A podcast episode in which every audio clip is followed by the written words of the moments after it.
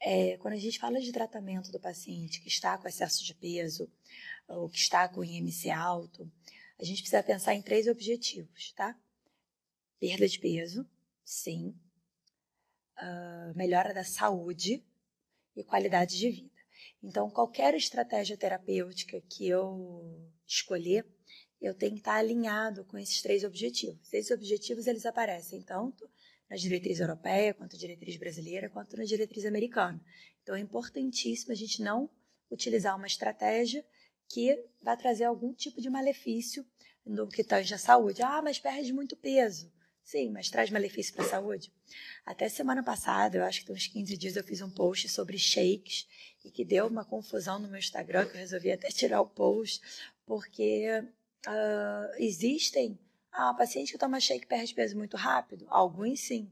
Mas qual o dano metabólico que você faz para esse indivíduo? Então a gente tem que ter muito cuidado. Então, pensando nos três objetivos centrais do tratamento, para a gente estar em consonância com as diretrizes clínicas, a gente precisa entender que existem fases do tratamento. Tá? Então, seja um paciente, eu estou falando aqui com pessoas que buscam perda de peso ou são profissionais de saúde, se o paciente é, ele busca o tratamento, tá? Vamos supor com 100 quilos, precisa perder na cabeça dele 20, 30 quilos para chegar a um peso ideal. Eu tenho uma fase ativa do tratamento, eu tenho uma fase onde o paciente vai chegar quase que num platô, tá? Então, esse platô, que às vezes ele está numa dieta restritiva, se engajou numa prática de exercício físico, melhorou a crononutrição, enfim, ritmo circadiano dele e mesmo assim ele não consegue perder peso. Tá? Esse é o tal do set point, é um peso, como se fosse um peso uh, de adaptação. Né? Igual aquele paciente, às vezes, que às vezes esse, esse set point ele pode ser até mais alto, né? O paciente ele às vezes está com chega aos, perde 5% do peso e fica ali com 95 e não consegue mais baixar, tem boa adesão, mexeu na microbiota, enfim, fez todas as estratégias e o peso, ele não, tem, não consegue ter redução do peso. Então, a gente precisa entender que essa fase uh, existe toda uma adaptação metabólica, e se a gente não conhece a adaptação metabólica, a gente faz o estigma da obesidade. Ah, o paciente não está conseguindo aderir, ele não está seguindo a dieta. Então, o que a gente precisa entender é que essa fase existe, todo paciente passa por ela, que é o momento que ele está com adesão, ele está seguindo o plano alimentar e ele não baixa peso. Então, esse set point que a gente chama, né, como se fosse uma defesa do organismo. Se eu falar alguma coisa e vocês não entenderem, vocês me perguntem, tá? Então, é como se fosse uma defesa, um peso pré-determinado, como se fosse de preservação, do tipo, como se o corpo fosse ficar em inanição se ele baixasse mais, mesmo tendo uma reserva adiposa. Isso acontece, tem algumas justificativas, né? Então, quando o peso começa a baixar, e dependendo de alguns fatores que eu vou falar, o, o peso de set point, uh, o paciente para de perder peso, e muitas vezes ele até fazendo tudo certinho, ele tenta controlar fome e saciedade, respeita os sinais de comer intuitivo, faz a dieta calculada, faz o exercício físico, está ali, uh, nota 10 no tratamento, mas ele sente mais fome, às vezes, do que ele sentia antes. Né? O gasto energético dele diminui. Então, com o processo de perda de peso, é como se o corpo gerasse uma série de adaptações metabólicas que fossem contrárias ao processo de perda de peso. É incrível isso e a gente precisa estar incrível e ruim, mas é o que acontece. E a gente precisa explicar isso para o paciente, fazer essa literacia, porque senão o paciente ele vai em você achando que ele vai perder 20 quilos, vai fazer a dieta X, Y, Z e, e pronto. Ou às vezes com uma consulta ele acha que vai atingir o objetivo. E a gente precisa explicar isso, que tem as fases. E a segunda fase ela é tão importante quanto a fase ativa a gente mostrar para ele que vai chegar uma fase que os hormônios deles vão estar, tá, o hormônio, os hormônios, grelina, leptina, L, uh, GLP-1, enfim, todos os hormônios vão estar tá no sentido ao contrário da restrição. Eles vão estar tá aumentando o apetite, eles vão estar diminuindo o gasto energético, e essas alterações a gente vai precisar driblar. Então, é importantíssimo que a gente entenda que restrição calórica implica em mudanças hormonais. Tudo bem? Não sei se ficou claro. Então, restrição calórica implica em mudança hormonal que gera essas mudanças hormonais aumento de apetite e diminuição do gasto energético. Então, vou colocar aqui só uma questão que é importante da gente observar para poder driblar e baixar esse peso do set point, que é, primeiro, exercício físico de resistência. Claro, com o educador físico, não sou eu nutricionista que vou nunca prescrever isso, mas a gente precisa saber que essas estratégias existem, porque um, mal, uma, um músculo com menor, uh, menos se utilizar pouco dele, né, um músculo mais sedentário, paciente mais sedentário, é, você vai ter menos estímulo da MPK. Guarda esse nome, AMPK, eu já vou falar dessa proteína quinase, que tem uma, uma ação importantíssima na flexibilidade metabólica. Bem, voltando ao set point. Então, um músculo com desuso, uh, você diminui. Uh, na verdade, você garante o set point mais alto, um peso de set point, um peso maior. Outro ponto, privação do sono. Então, aquele, aquela pessoa que quer perder peso, está acordando muito, muito cedo para fazer exercício, dorme muito tarde, enfim, porque tem que fazer mil coisas de trabalho em casa. Essa privação do sono está provada que ela implica num set point de peso maior. E a nossa tarefa, quando esse set point chega, é a gente conseguir baixar o set point. Então, vamos lá, exercício, não sei se vocês estão anotando, exercício de resistência nesse momento, ou mudar a série, né?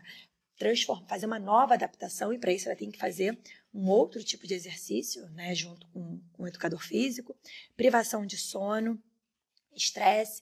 Então, muitas vezes, uma estratégia de mindfulness ou outras estratégias de manejo de estresse vão ser fundamentais para baixar cortisol, para melhorar essa sinalização hormonal tá? Uh, a disruptura do, do, ritmo circadiano, com certeza, a gente já falou.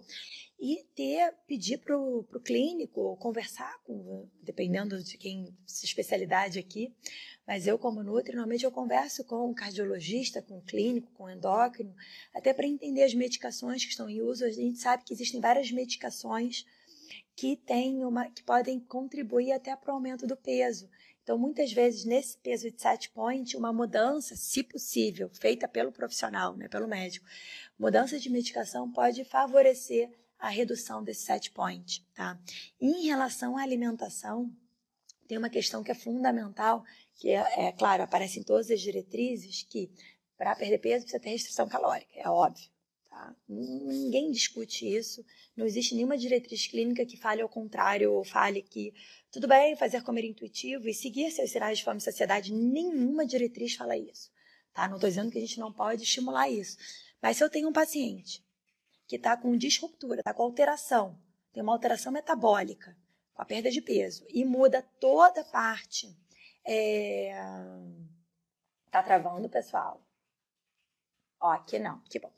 É... E hoje que a Claro veio aqui em casa e aumentou o sinal da, da internet. Eu estou com 20, 200 gigas, sei lá, de internet. Está maravilhoso meu sinal. É, mas vamos lá. É, eu acho muito complicado quando eu escuto assim, ah, a nutrição tradicional calcula dieta, nutrição moderna ou qualquer outra coisa. É, fala, trabalha com comer intuitivo, com comer com atenção plena. Então, o que as diretrizes clínicas, agora, por exemplo, que acabou de ser publicada na o Guia Canadense, publicado dia 4 de agosto, ele fala em restrição calórica de acordo com a nutrição baseada em evidência. Né? Ele usa exatamente esse termo. Tá? E o que é a nutrição baseada em evidência? Você trabalhar com as evidências clínicas, a preferência do paciente, a prática clínica do profissional. Então, isso está com esse termo na diretriz canadense que acabou de ser publicado. Nenhuma diretriz fala em comer intuitivo, gente. Comer intuitivo é em associação todo é aditivo, a gente vai trabalhar também. Agora, como que um paciente, que eu acabei de falar da teoria do set point, que tem as alterações metabólicas, as alterações hormonais, os hormônios da fome estão lá em cima, você vai falar para ele respeitar os sinais de fome e saciedade. O que, essa pessoa vai. Ela vai comer mais, ela está respeitando os sinais de fome e saciedade. Então a gente tem que ter atenção que nesse momento o set point a gente precisa, não é só ah, comportamento, a gente vai trabalhar comportamento sempre, mas a gente tem que ter a base clínica ali, que é o nosso desafio 1, né, do D1 do nosso desafio, tá? É, seguinte, então, então a gente está falando do, das estratégias da SEM. O que, que a gente pode fazer quando fala em relação à alimentação é variar a estratégia em relação aos macronutrientes. Assim como o educador físico, nesse momento, ele precisa mudar o treino, a nutrição também tem que mudar a estratégia dietética. Então, um ponto muito importante não é chegar. Ah, eu passei primeira consulta, vou fazer jejum intermitente, vou fazer cetogênica, vou fazer excesso, sei lá, um monte de fitoquímico, vou dar suplemento. Não é isso, é a gente periodizar as estratégias, porque assim você diminui ou muda essa adaptação metabólica e vai diminuindo esse peso de set point, tá? E vocês podem me criticar, enfim, eu fiz uma, uma mesa redonda no YouTube no, em meados de julho e tinham vários especialistas, né? Um endócrino, ele falou sobre medicação de obesidade e várias pessoas ficaram, ai, Anne, medicação de obesidade não, é melhor uma coisa natural. Gente, não é questão de ser natural ou não a gente precisa ler as diretrizes clínicas, tá? Então, no momento de um peso com set point ainda alto, que você trabalhou todas as estratégias, se o paciente ainda está com dificuldade de perder peso e ele tem condições clínicas importantes, muitas vezes lançar mão de uma, uh, de uma equipe multiprofissional e de uma droga anti-obesidade, ou enfim, da farmacoterapia para obesidade, pode funcionar como excelente adjuvante. Então, a farmacoterapia ela não trata a obesidade, mas ela pode sim ser um adjuvante em alguns casos. Tudo bem? Então não tem que ter preconceito. Isso é, isso é o problema da estigmatização da obesidade. Ah, da mesma forma que alguns profissionais acreditam, algumas pessoas, que o obeso é preguiçoso, porque o obeso é isso, porque o obeso é aquilo, é não aderente, a gente também fica falando, ah, não, a obesidade não se trata com medicação. Você não vai tratar, não vai resolver a obesidade com a medicação, mas ela, tá? Quando a gente escalona o tratamento, né, ela pode, ela tem sua indicação, né? A gente vai falar um pouquinho mais sobre é, amanhã a gente vai falar sobre dieta ideal, tá? E quarta-feira eu quero falar um pouco sobre determinantes clínicos. É até uma das aulas da formação em emagrecimento e saúde. E a gente precisa aprender a avaliar de acordo mais uma vez com as diretrizes, uh, todos os aspectos para você poder tratar a causa da obesidade, roots, né, que eles colocam.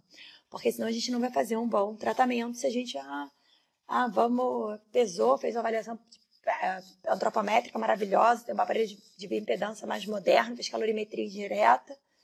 Tá, mas não adianta só você checar a antropometria, você tem que entender toda a história clínica desse paciente, tá? Para tratar de forma adequada e a gente vai falar isso na quarta-feira e na quinta sobre follow-up, porque eu acho que é o mais importante que às vezes a gente marca uma consulta e não marca o seguinte. Vamos voltar para o set point? Tá. Então, ficou claro a teoria do set point, pessoal? Então, é muito importante que fique claro, porque se a gente não sabe a teoria do set point, a gente não vai tratar. Porque tratar a obesidade implica em fase ativa e essa fase onde o peso chega nesse peso do set point. Que muitas vezes, outra dica bacana, então eu dei algumas aqui para quando esse peso chega, mas é você limitar com o paciente um peso de atenção. Até eu fiz uma live com a Ju, com a endocrinologista, com a Ju Garcia, ela fala sobre isso para o paciente. Ela seta um peso com o paciente de 2 quilos ou 3 quilos, dependendo do paciente. Se passar dessa faixa, para mais ou até para menos, para entrar em contato com o endócrino ou com o Nutri para avaliar outra estratégia, porque pode ser que existam adaptações metabólicas que está jogando o peso mais para cima um pouquinho de novo. Tá? O pessoal que está chegando agora, é, eu vou tentar, vou fazer o possível, né? A gente sempre faz, para deixar a live salva. Uh, não garanto, porque às vezes essa tecnologia, o Instagram fecha e eu perco, mas eu tenho conseguido salvar as lives. A minha ideia é deixar no, no IGTV, tá? É, e quem chegou depois também está tendo ainda o sorteio de uma vaga da formação em emagrecimento e saúde. Eu vou, vou sortear logo depois que eu passar pela explicação uh, da flexibilidade metabólica, tá bom? É, e mais um recado importante, eu essa semana toda eu estou fazendo esse desafio né, das lives e de alguns conteúdos complementares, de artigos científicos. Eu vou dar alguns outros materiais para vocês, eu tenho enviado por e-mail, porque muitas pessoas no Instagram têm dificuldade de baixar material, né, porque não tem link, aí eu coloco o link na bio, enfim. Então, eu tenho mandado pelo e-mail ou pelo canal do Telegram, tá? Então, só para vocês não perderem nenhum conteúdo, planejei o desafio, tintim por tintim, para a gente poder no final da, no final da semana conseguirem, é, enfim, ter um atendimento de acordo com as mais recentes diretrizes e com um pouquinho da minha prática clínica, tá? Vamos lá, gente. Não recebeu, Stephanie? Manda, manda um direct, que a gente manda pelo direct, qualquer coisa, tá? Ele foi enviado meio-dia, às vezes cai no spam. Deixa eu ver se tem alguma dúvida aqui do, da teoria do set point. Ficou claro. Fiz bariátrica há 5 anos, tinha 60 quilos, emagreci 53 quilos. Não conheço emagrecer mais nada, porém estou com anemia profunda. É, Fabi, tem que procurar o seu endócrino, a equipe com quem você operou, para poder é, avaliar, né? Porque é uma anemia importante, muitas vezes inviabiliza um exercício e precisa, às vezes, pode até atrapalhar a perda de peso uh, porque você não tem uma, uma troca gasosa adequada, enfim, então tem que procurar realmente o profissional. É, o Alex colocou aqui, o rodízio de estratégias aumenta a adesão, aumenta muito a adesão, tá? Até porque é, existe um, uma monotonia, muitas vezes cansa, e tem uma questão não só de adesão, porque tem aquele paciente que fala para você, cara, prescreve qualquer coisa que eu vou fazer, eu sou disciplinado, enfim, a gente escuta várias coisas no consultório. Mas é, o rodízio de estratégias é importante para a resposta clínica mesmo. Então, tem estudos, por exemplo, com cetogênica durante oito semanas, seguidos de Med Diet, dieta do Mediterrâneo, seguido de cetogênica. Assim, você não traz prejuízo é, metabólico, né? Porque uma cetogênica, eu já escutei um paciente que fez cetogênica durante um ano. Aqui no chazinho você tem alteração metabólica, você gera disruptura de microbiota, de, de flora bacteriana, principalmente dependendo a cetogênica desse paciente. Então, era, não era, sei lá se era cetogênica, mas era uma, uma dieta super carnívora, né? Porque quando a gente faz a cetogênica clássica, ela nem é tão hiperproteica, né? A gente precisa lançar mão é, de estratégias uh, mais base em gordura, né? Que é o que eu quero falar agora, que é a questão da flexibilidade metabólica. Então, a gente falou sobre set point. Vocês já ouviram falar nesse termo de flexibilidade metabólica?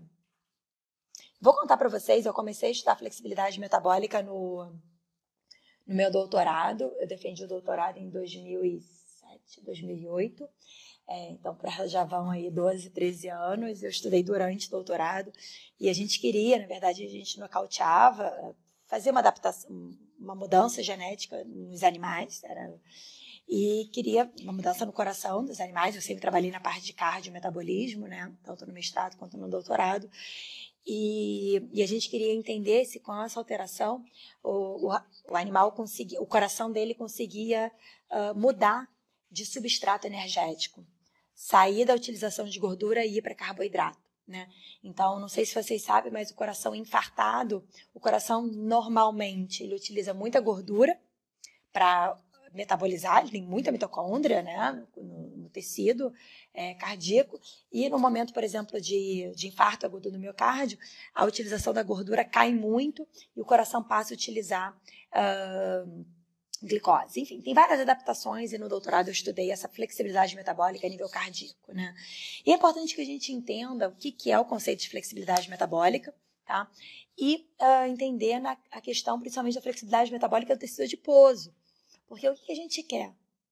Que o tecido adiposo do nosso paciente, que visa emagrecimento, ele oxide primariamente gordura. Então a gente precisa uh, fazer, garantir uh, essa, essa, essa mudança de substrato, porque esse paciente está o dia todo consumindo glicose, por exemplo, açúcar, uh, carboidratos, carboidratos refinados, você acaba tendo um estímulo muito grande de produção e secreção de insulina. E a insulina, ela é um dos hormônios que bloqueia a lipólise. Ela diminui uma moeda energética muito grande, né, um marcador energético muito grande, que é o AMPK. Tá? Então, o AMPK é uma, uma proteína quinase ativada pelo AMP. Ou seja, AMP lembra ATP, ADP e AMP. lembra disso, das moedas energéticas? Lá de bioquímica, né? É, quem é meu aluno do curso de bioquímica escutou, eu falei sobre isso. Então, o AMP é uma proteína quinase ativada pelo AMP. Quando que a gente tem AMP alto? Quando a gente está estimulando processos catabólicos. Então, a gente tem que manter essa insulina baixa para garantir que ocorra a utilização de lipídio como fonte energética principal. Tudo bem? Porque glicose, mal bem, a gente está recebendo. Se a gente está comendo ali seis vezes ao dia, uma fonte de carboidrato, eu vou estar tá continuamente, principalmente carboidrato de alto índice glicêmico, produzindo insulina. E se eu estou produzindo insulina, eu bloqueio a via do MPK.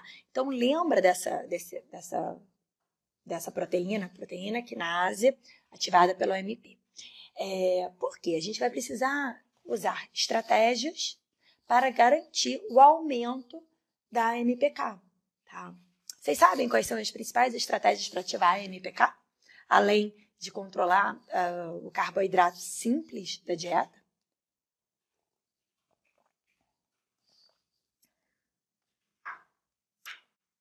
Então, tem uma das estratégias até, depois eu vou ver se eu consigo girar aqui a tela e mostrar para vocês no computador. Foi publicado agora, 6 de julho, uma matéria no.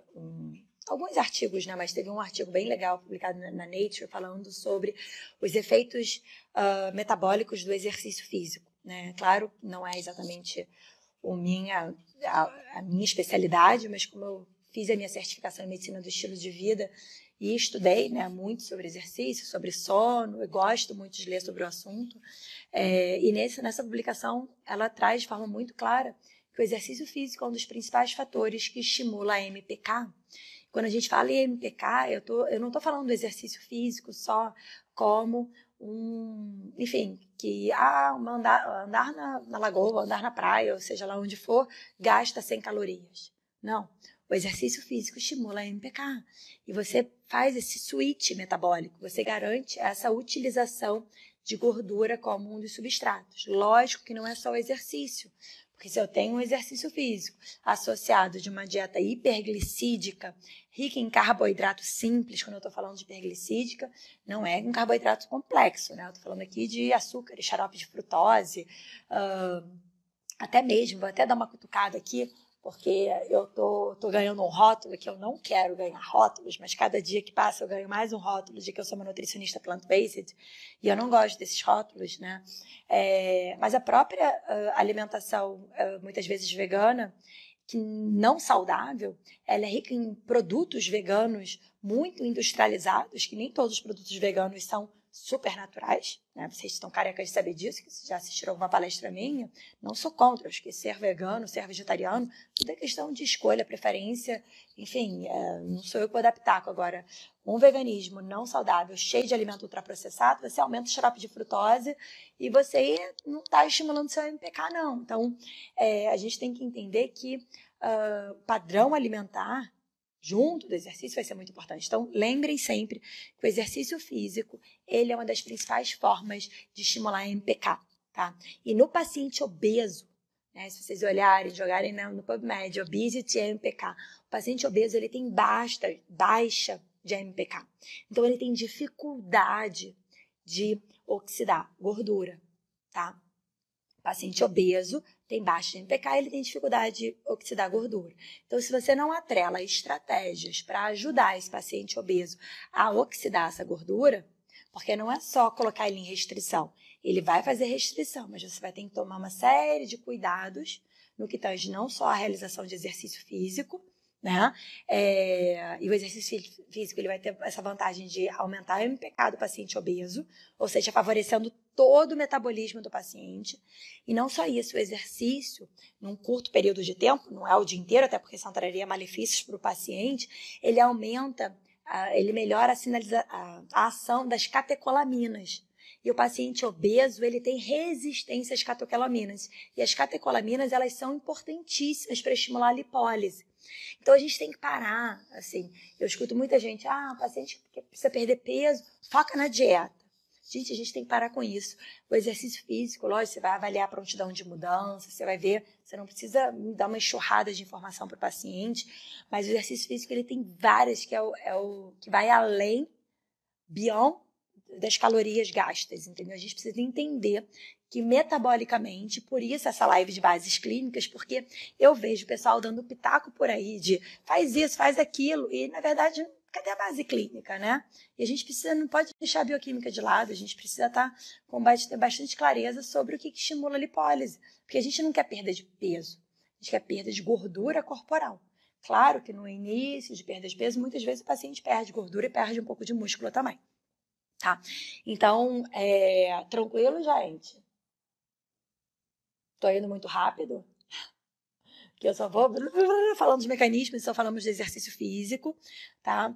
Então, mais uma vez, o que é a teoria da flexibilidade metabólica? Tá? Eu mandei um artigo que fala um pouco sobre os macronutrientes, publicado na Nature também hoje. Hoje não, publicado já tem um tempo enfim, deve ter um ano, é, que fala sobre uh, a utilização de diferentes substratos, né? Então, flexibilidade metabólica, o conceito, né? Uh, é a habilidade de um organismo responder ou adaptar-se de acordo com as demandas energéticas, conseguindo metabolizar carboidratos e lipídios, tá? Então, a moeda importante vocês lembrarem é MPK, e o paciente obeso tem baixa dessa molécula, e a gente precisa utilizar estratégias clínicas para aumentar o MPK. Tá? Então, falamos do exercício, eu falei aqui, claro, da restrição de alguma forma do carboidrato simples. Então, até mesmo se a gente come toda hora alguma coisa, eu estou toda hora secretando insulina. Então, existe uma, uma estratégia, que eu vou falar um pouquinho mais dela na aula de, na live de amanhã, que é sobre o time restricted feeding. Né, que é comer em um intervalo de tempo menor. Então você faz, você prolonga o período de jejum e você diminui nesse momento a secreção de insulina. Isso você aumenta a MPK tá? Então, o time restricted feeding pode ajudar. Diminuir, você não precisa de tantas refeições por dia, põe três refeições. Não precisa de seis, é até mais fácil de calcular a dieta do paciente. Essa história do paciente comer toda hora, isso aumenta a fome, aumenta a ansiedade, ele fica toda hora pensando em comida. Minimiza. Põe o café da manhã, almoço jantar. E se, dá, se der para ele jantar. Ups, minha, minha luz. Estou me mexendo muito. Se der para ele jantar cedo, melhor ainda. Põe um jantar 5 horas, 6 horas. Ainda mais agora na quarentena, uma, uma excelente estratégia. Tá? E em relação à alimentação? Então, restrição de, de carboidrato simples. Sabe o que, que estimula a MPK? E que aquela famosa dieta cetogênica cheia de alimentos de origem animal não tem? Alguém chuta aqui? Qual é? O nutriente ou não nutriente que estimula a MPK. E às vezes a gente esquece de incluir na, na dieta do paciente que precisa perder peso, porque a gente fica com foco nas calorias ou com foco em, em tirar pão normal e colocar pão integral. Polifenóis, fitoquímicos, Tá? Então, que estão uh, flavonoides. Depois eu passo falar das fibras, as fibras conferem uma saciedade incrível, mas o que estimula a MPK são os fitoquímicos, estímulo direto, tá? Então, fitoquímicos ou flavonoides, vou colocar aqui o exemplo da curcumina, berberina, uh, resveratrol, podendo ser fontes alimentares, não precisa ser de suplementação, é fundamental que a gente, os antioxidantes, perfeita. Uh, a gente precisa incluir. E tem um grupo de alimentos que de alimentos de, enfim, que cada vez eu falo mais nas consultas de perda de peso, e às vezes o paciente fica até meio me olhando assim, por que você está falando sobre isso? Né? As pessoas só querem restringir comida, que é incluir especiarias e ervas. Né? As especiarias e as ervas aromáticas, elas conferem naturalmente um pool gigante de, uh, de fitoquímicos. E esses fitoquímicos eles têm ação direta em aumentar a MPK. Lembra, MPK, o paciente obeso tem muito baixo, e para aumentar essa MPK, exercício físico, fitoquímico, controle de carboidrato, estratégias cíclicas, tá? Então, eu gasto um período, quais seriam as quantidades? Eu vou te dizer assim, é, é difícil às vezes a gente quantificar, tá? Uh, nos cursos eu tenho uma tabelinha de polifenóis, então usar a própria canela, o cardamomo, uh, é, manjericão, manjerona, orégano.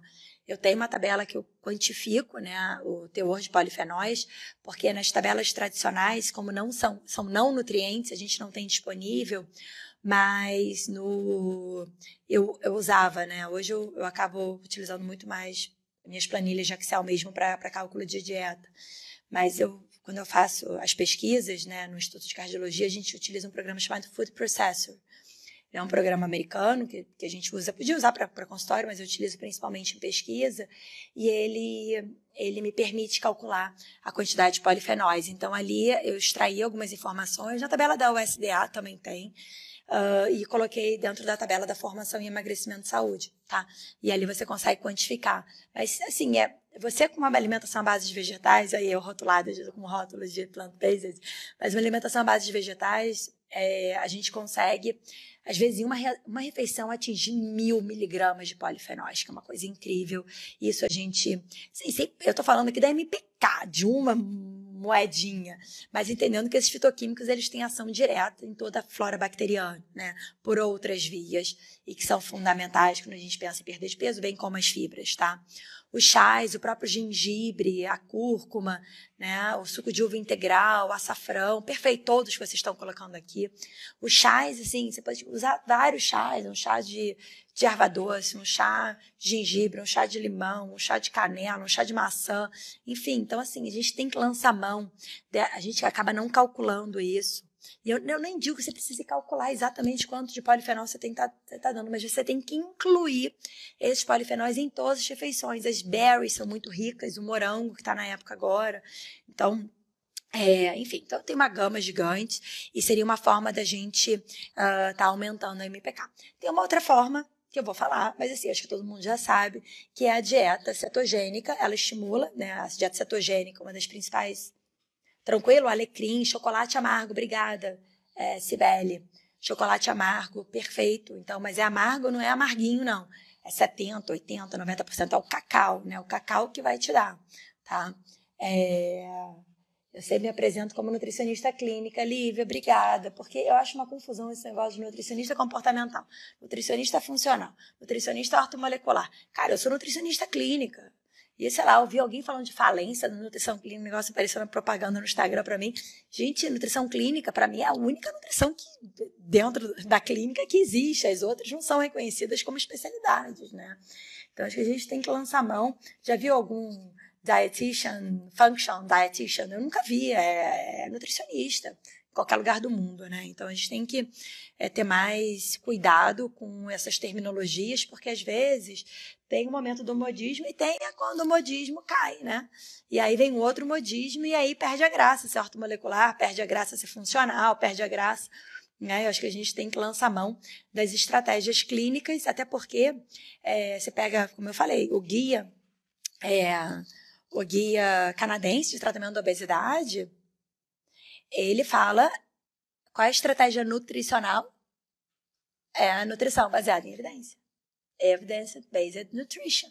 É exatamente esse termo. Ele não fala, aplica a nutrição funcional, aplica a nutrição ortomolecular, aplica, não, aplica a nutrição baseada em evidência. Tá? Eu vou printar de novo o guideline, a diretriz canadense, a canadense que saiu agora e vou mostrar para vocês. Então, assim, ou a gente trabalha de, em consonância com as diretrizes, ou, cara, tem vida curta, né? E as diretrizes têm vida longa, porque é elas que estão norteando. Não estou dizendo que eu vou pegar aquele dali e vou colocar tudo na prática, mas elas norteiam a nossa prática. Tá? Ela tem uma robustez, um grau de evidência mais forte, né? Então a gente tem que sempre lançar mão. E eu também não, não, Eu até uso no meu consultório, no Anibelo, nutrição baseada em evidência. E é engraçado que às vezes eu me arrependo. Eu falo, para que, que eu coloquei isso? Porque o paciente entra, né? Às vezes, o que é nutrição baseada em evidência? Quando é encaminhado por, por médico, né?